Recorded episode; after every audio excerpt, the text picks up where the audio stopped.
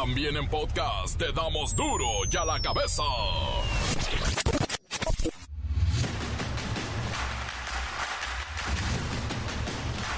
Jueves 25 de enero del 2024 y yo soy Miguel Ángel Fernández. Y esto es duro y a la cabeza. Y es sin censura. Falso. Claudia Sheinbaum alerta por un video creado con inteligencia artificial en el que pide dinero para su movimiento. Xochil Gálvez le dice, es pura publicidad. Adultos mayores recibirán 12 mil pesos de la pensión del bienestar por adelantado. Se trata de la dispersión de los bimestres adelantados a causa de los comicios de las elecciones de junio próximo. Vamos a iniciar este pago adelantado a partir del lunes 29 de enero y vamos a concluir el viernes 23 de febrero. Recordarles que hay que administrarlo porque el siguiente pago se realizará pasando el proceso electoral. En el municipio de Ayagualtempa, Guerrero, en la montaña, autoridades integraron a la policía comunitaria a 20 niños y adolescentes, algunos de ellos con armas de fuego. Dentro de los nuevos reclutas hay cinco niñas. Empresarios tiemblan y aseguran necesitar de incentivos fiscales para reducir la jornada laboral de 48 a 40 horas. Proponen que sea una hora por año menos. O sea que tardaría ocho años en ajustarse. a INOM. Luis Cárdenas Palomino, ex coordinador de inteligencia de la Policía Federal en el periodo de Felipe Calderón y su secuaz Genaro García Luna detenido en Estados Unidos, bueno, pues Cárdenas Palomino consigue libertad por el caso del operativo rápido y furioso, el de tráfico de armas. Bueno, pues no se pudo acreditar su responsabilidad de Cárdenas Palomino y ¡pum! Le otorgan libertad en este caso.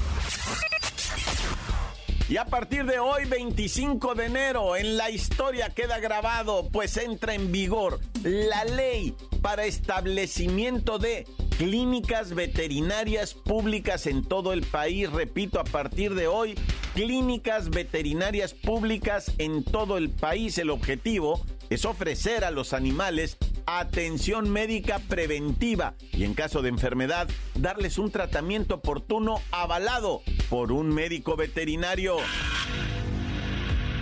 El reportero del barrio y la ejecución de un reo en una cárcel de Alabama con la que utilizarán asfixia por hidrógeno. ¡Qué horror!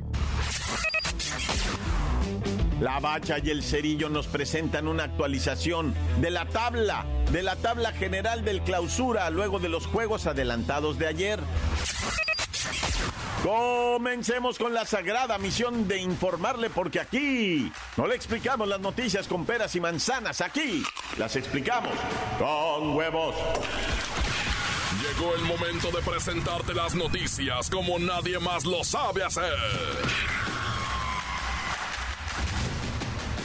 Los datos que otros ocultan, aquí los exponemos sin rodeos. Agudeza, ironía, sátira y el comentario mordaz. Solo el duro y a la cabeza. ¡Arrancamos!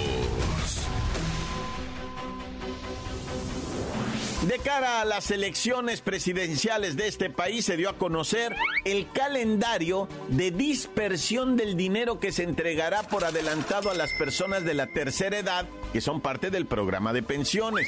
Es el pago correspondiente a los periodos marzo-abril y mayo-junio. Se deposita anticipado por las elecciones. En este sentido, la secretaria del Bienestar, Ariadna Montiel, llamó a prevenir y a no hacer pues gastos que no se lo gasten en un solo lugar y de un jalón. Para este pago adelantado que se va a realizar con motivo del proceso electoral, 12.1 millones de adultos mayores van a recibir su pensión del bimestre marzo-abril y mayo-junio. La inversión son 465 mil millones de pesos. Personas con discapacidad, 1.482.000 beneficiarios. La inversión es de 27.860 millones de pesos. Madres trabajadoras, 276.416. La inversión social anual es de 2.926 millones de pesos. Para estos tres programas vamos a iniciar este pago adelantado a partir del lunes 29 de enero y vamos a concluir el viernes 23 de febrero. Recordarles que hay que administrarlo porque el siguiente pago se realizará pasando el proceso electoral. El dinero se verá reflejado en su tarjeta del Banco del Bienestar con la que cuenta ya cada uno de los beneficiarios. Todos los pagos son a través de transferencia bancaria. No hay pago en efectivo. Recordemos que los depósitos a los adultos mayores y beneficiarios de otros programas tendrán que llevarse a cabo antes de la veda electoral. Pero Siri, ¿qué es la veda electoral? La veda electoral, ese periodo en el que los políticos se toman un respiro y dejan de bombardearnos con sus caras sonrientes y promesas épicas. Es un tiempo de paz electoral, donde las únicas campañas permitidas son las de salud, educación y protección civil.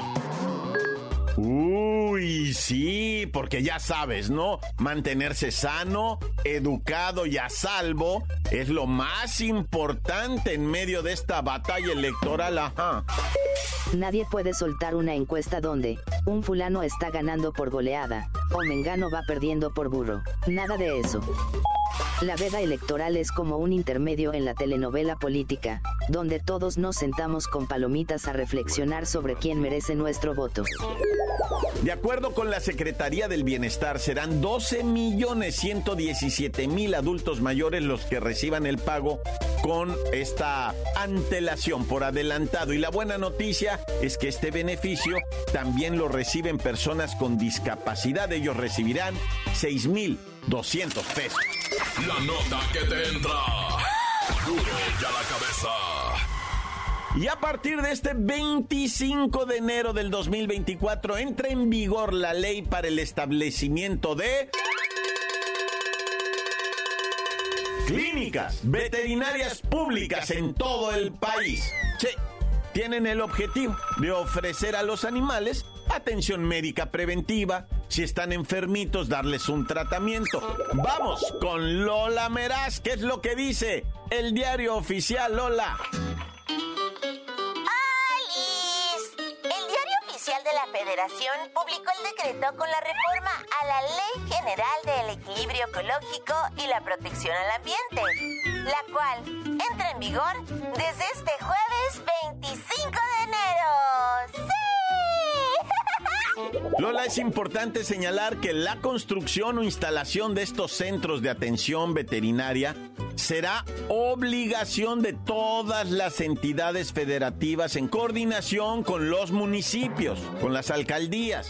Así es, Vicky. Sabemos que en México existen 80 millones de mascotas, de las cuales 43.8 millones son caninos, 16.2 millones son felinos y los 20 millones restantes son diversas mascotas pequeñas. Por ley, todos los gobiernos, sin importar el partido político, deberán garantizar en la medida de lo posible la esterilización gratuita de animales y su trato digno y respetuoso en los centros de control animal, estableciendo las sanciones correspondientes para todo aquel que maltrate a los animalitos. En todo el país, el 69.8, vaya, el 70% de los hogares cuenta con algún tipo de mascota.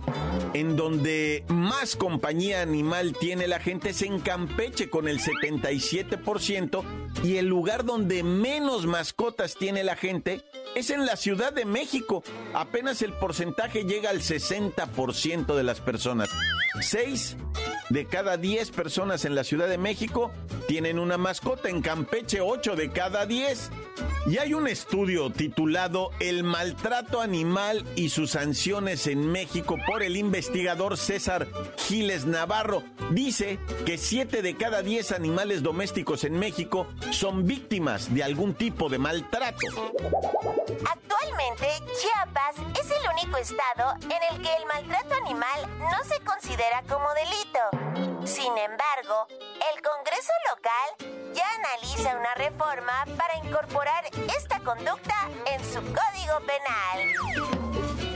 Por cierto, el estudio que mencionas también dice que 27 de los 32 estados del país tienen leyes de protección o bienestar animal que establecen disposiciones para garantizar el trato digno a los animales. Ay, Miki, creo que hoy es un día para celebrar. ¡Sí!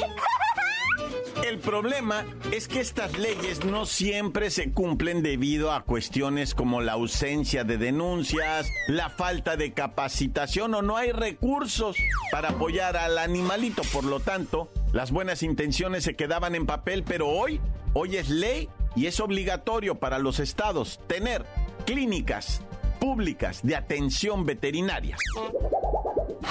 Encuéntranos en Facebook, facebook.com, diagonal duro y a la cabeza oficial. Estás escuchando el podcast de duro y a la cabeza. Síguenos en Twitter, arroba duro y a la cabeza. El reportero del barrio y la ejecución de un reo en una cárcel de Alabama con la que utilizarán asfixia por hidrógeno. ¡Qué horror! Montes, Alicantes, Pintos, aquí está el report del barrio. ¿Cómo está la clica? Si se preocupa uno, ¿verdad? De cómo está la clica neta. Sí pregunta, eh, la banda, ¿todo bien? ¿Están bien los jefitos, los carnales, los abuelitos? Los abuelitos, porque mira este abuelito de nombre Luis Carré. Luis Carré es un viejecito, 87 años, ¿verdad? 87 años. Eh, pues la neta, el señor Carré trabajó duro allá en Veracruz, ¿verdad? Es Veracruz. Bueno, era veracruzano. Tenía su casita enfrente de la playa y allá se fue a una casita bonita enfrente de la playa. Gente de dinero, los don Luis Carré, ¿verdad? Los Carré están metidos en la política allá en Veracruz. Y está el viejecillo, 87 años, en su casa bonita cuando de repente de la misma playa salieron unos verdugos y pues le empezaron a exigir que les dijera dónde tenía el dinero y los relojes y las joyas. Don Luis Carré, toda su vida valiente, ¿tú crees que en ese momento iba a? Les dijo, váyanse a la... Y pues que lo matan a tiros, ¿verdad? A tiros al señor de 87 años para robarle. ¿Te imaginas toda su vida de esfuerzo y todo para acabar en las manos de unos drogadictos, ¿verdad? Qué tristeza. Y bueno, sigue la consternación y, o sea, el, shock, ¿verdad? Por el caso de Aarón, el joven de 19 años que apuñaló a su carnal de 17 y mató a su mamá degollándola, ¿verdad? Y, o sea, con un cuchillo la dejó sangrando. Cuando llegó la autoridad, este morro, ¿verdad? 19 años, el Aarón tenía un cuchillo de 30 centímetros y estaba las puras carcajadas, nomás se reía, va. Dice la policía estaba bien drogado. No se sabe qué sustancia, va. No se sabe qué sustancia usó Aaroncito. Pero qué terror, va. Qué terror, la neta, güey. Que, que haya sustancias, va. Es que mira, no te voy a decir, va, que esto es cosa menor ni mucho menos, va. Pero no es primera vez que pasa. Acuérdate cuando el vato aquel en San Felipe, Baja California, persiguió a sus padres millonarios, los más ricos del pueblo, ¿verdad? Y el vato que se metía metanfetamina los persiguió por las calles del pueblo para asesinarlos a cuchilladas. O sea, fue dramático, igual bajo los efectos de una sustancia. Gritaba aquel que eran el diablo y se agárrenlos, son el diablo, ¿verdad? Y una vez que los alcanzaba, el vato los apuñalaba. Papá y mamá, San Felipe, Baja California, una tragedia. Pues la de este morro igual fue y agarró el cuchillo y que dicen que oyen voces, ¿verdad? ¿Cómo no les dicen esas voces? Ponte a lavar el carro, ponte a arreglar tu cuarto, atender tu cama, mapear la casa, barrer todo el patio, ¿verdad? Eso no te dicen las voces, te dicen puras tonterías, no, ya. Espérame, espérame, espérame, espérame, porque esto es serio, vato. Hoy, presuntamente, hasta donde yo tengo información, no se ha cancelado la ejecución de un individuo en Alabama, allá en los Estados Unidos. Se trata de Eugene Smith, que ya habíamos dicho, ah, que lo iban a ejecutar. Ah, bueno, pues es hoy, hasta el momento. Allá los gobiernos de Alabama ni los gobiernos, porque el gobernador en Alabama puede perdonar o el presidente de los Estados Unidos pero no, parece que no les interesa perdonar a Eugene ah. Smith, quien hace 30 años asesinó a una mujer. Y cuando digo perdonar, quiere decir nomás lo de la pena de muerte y decir pues que se pudra ahí de por vida, ¿verdad? Pero no, parece ser que lo van a ejecutar. Ahora, ¿cuál es la situación? Que van a implementar por primera vez en los Estados Unidos una mezcla de sustancias, ¿verdad? Que se viene llamando asfixia con nitrógeno. Y de la raza, eso es horrible y dolorosísimo porque es la muerte como si te la pusieran con la bolsa. O sea, haz de cuenta que te ponen una bolsa, te quitan, o sea, lo que hace el nitrógeno es que elimina el oxígeno de la cámara donde esté el vato y el vato va a empezar, o sea, sin aire. Y dicen que se empiezan a desesperar y que todo el organismo, los músculos, ¿verdad? Empiezan a contraerse porque exigen oxígeno, ¿no? O sea, están pidiendo oxígeno y te empiezas a retorcer porque no hay oxígeno y todos tus órganos, ¿verdad? Te empiezan a ser consciente de que están tronando. Y tú estás, pero, o sea, lo triste, ¿verdad? Y lo doloroso es que tú estás bien consciente que te estás asfixiando, que no hay manera de respirar. Es como si tuvieras la bolsa, pero sin la bolsa en la cabeza, ¿verdad? Y entonces empiezan a, a, los músculos, ¿verdad? Son los que a través de la, la circulación sanguínea te piden, pero no puedes. El caso es que casi, casi terminas como pues asfixiado horriblemente, morado, ¿verdad? Y es una muerte horrible. No quiere decir que con la inyección letal no te mueras bien feo, porque mucha gente cree que te duermes y ya no, está loco. No, también te hacen ver tu suerte, te hacen ver tu suerte también. O sea, la inyección letal es una cosa que al principio sientes unos calores espantosos y luego unas cosas, pero tristes, va, vomitivas y te pones bien mal hasta que te mueres. No creas que es una inyección de ya se durmió este compa. O la silla eléctrica. La silla eléctrica primero te tiran una descarga bien mendiga, ¿verdad? Y quedas bien sangoloteado. Y luego te vuelven a tirar otra tercera. O sea, te tiran dos primero, no, nomás para ablandarte, ¿va? Y ya en la tercera es en la que te carga el payaso. Pero a veces hasta cinco o seis. Es que todo depende, Ras. Todo depende del verdugo, la neta, ¿eh? Te estoy diciendo algo bien acá. Y un día te lo voy a platicar el, el arte de ser verdugo, ¿verdad? El arte. Ah. Bueno, o sea, en esos tiempos, ¿verdad? En otros, que todavía hoy día hay verdugos, ¿verdad? En diferentes países y cosas de horribles, pero, pero el verdugo podía alivianarte, o sea, bien chido de que te murieras en breve, o sea, en breve, breve, o podía, o puede el verdugo, va, hacer que te tardes en morir y la neta, o sea, un sufrimiento tremendo. Y también hay quien a veces va, le dice al verdugo, oye, encárgate de que este vato sepa lo que está pasando y le pagan una fe otras veces el mismo verdugo dice, esta persona merece morir rápido por tal motivo. Haz de cuenta un luchador social que no le hizo daño a nadie, que nada más está muriendo por sus ideas. Pues el verdugo se puede ablandar, va, y darle una muerte rápida, en breve. Pero un día les voy a platicar lo del verdugo, eso está bien cañón. ¡Tan, tan! Se acabó corta. Encuéntranos en Facebook, facebook.com, diagonal duro y a la cabeza oficial. Esto es el podcast de Duro y a la Cabeza. La Bacha y el Cerillo nos presentan una actualización de la tabla, de la tabla general del clausura luego de los juegos adelantados de ayer.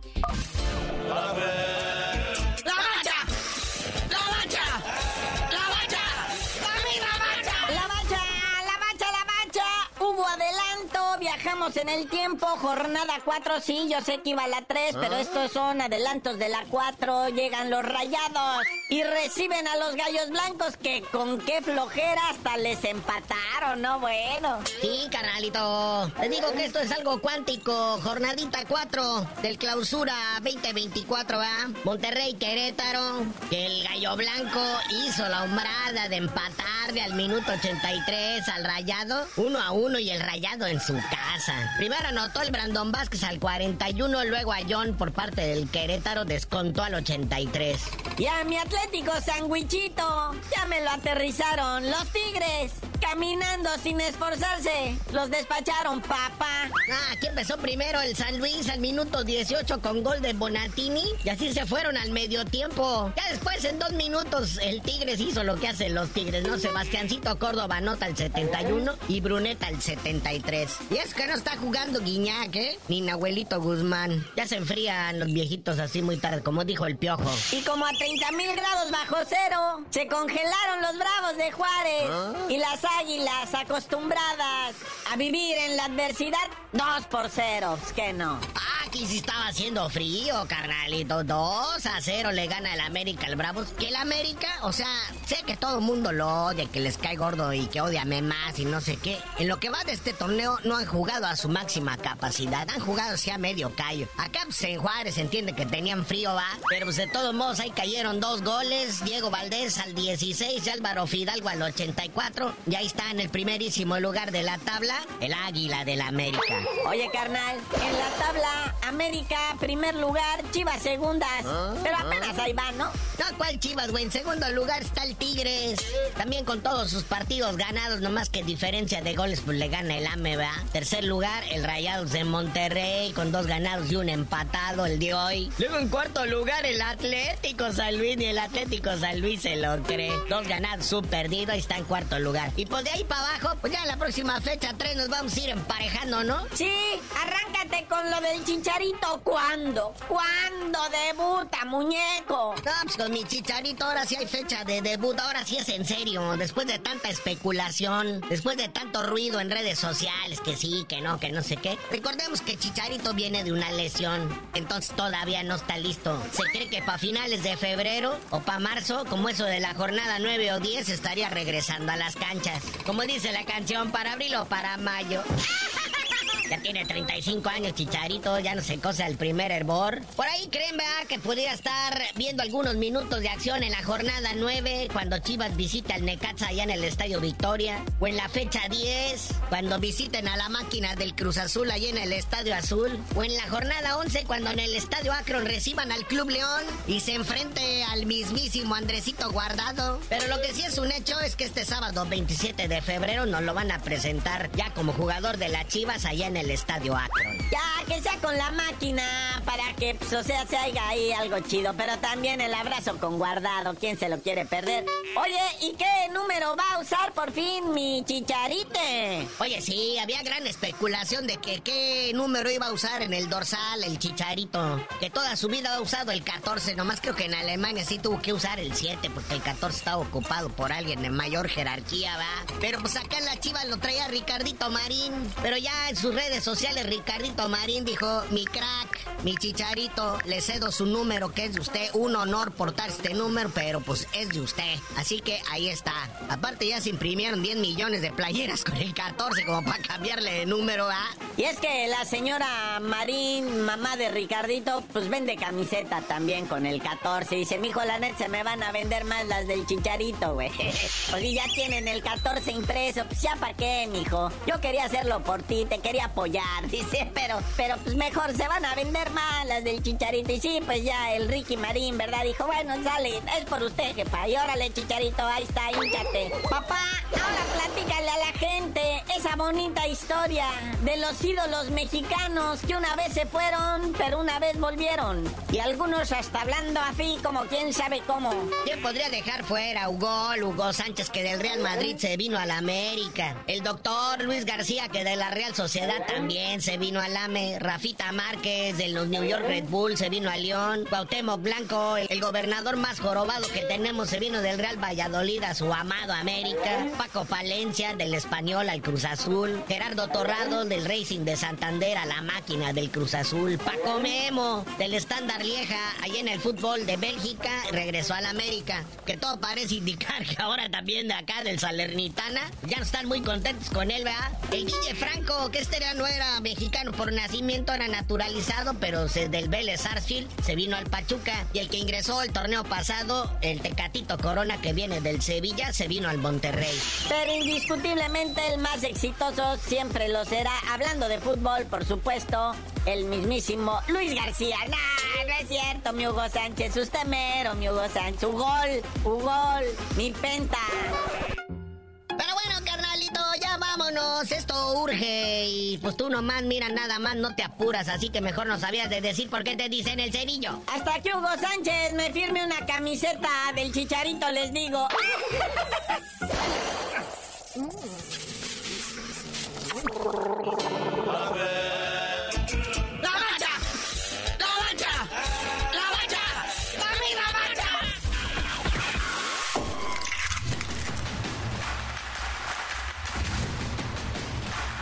el tiempo se nos ha terminado. Le damos un respiro a la información, pero prometemos regresar para exponerte las noticias como son. Duro y a la cabeza es Miguel Ángel Fernández, Arturo González, Eddie González y la producción de Luis González, el señor X. Una producción original de MBS Radio.